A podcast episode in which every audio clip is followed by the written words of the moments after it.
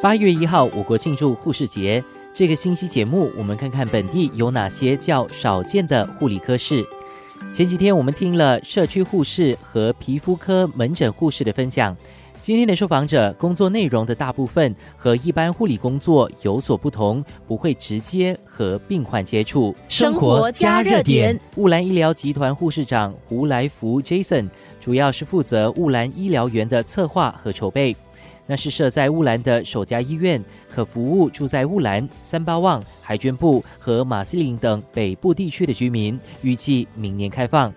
Jason 跟我聊到了医院内部的建设，其中的考量点有哪些？我当护士已经有十一年，目前在乌兰医疗集团就业，协助护理总监为即将在明年开业的医院进行策划和筹备工作。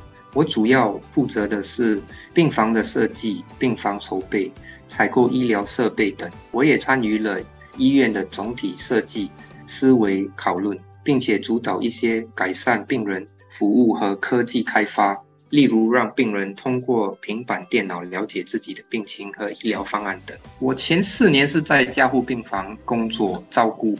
手术后的病人，还有一些急诊部的那些病人和比较病重的病人。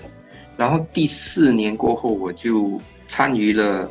乌兰医疗集团的团队，生活加热点。医院的总体设计思维讨论里面有参考到病房和别的部门，他们应该排在哪一个？好像急诊室、加护病房、那些手术房这些，所以他们怎么样安排？怎么样调整？怎么样位置的安排？好像病人会怎么样从急诊室上来？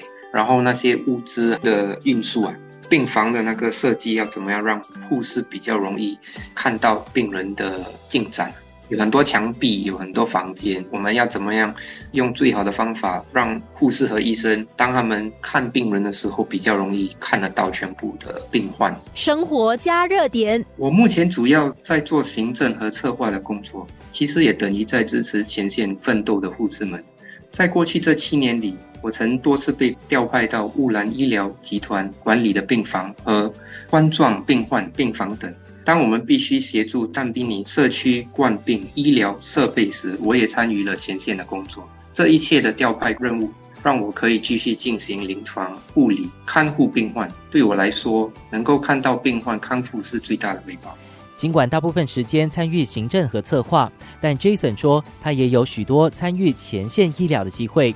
就如一年前被调派去支援但比尼官病治疗设施的经历，他说：“从那一次经验学习到了很多，包括了听取不同人的观点才做决定。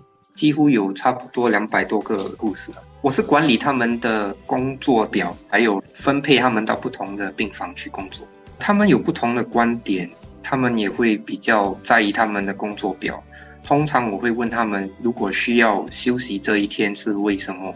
让我来理解，如果是因为他们需要去照顾家属，或者是要带他的父母还是亲戚去看病，还是什么，我就会跟团队说，让我们换一下工作表来配合他们。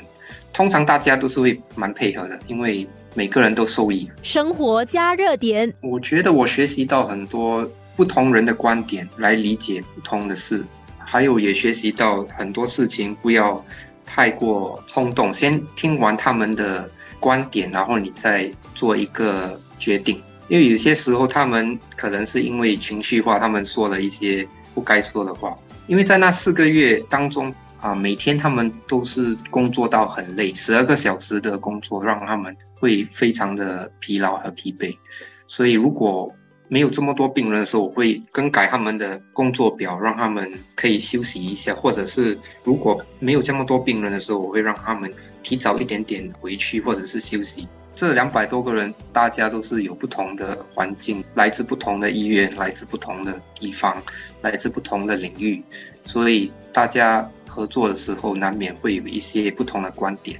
我会花很多时间来开导和了解他们的情况，还有了解他们的工作有什么东西需要我帮他们改善的。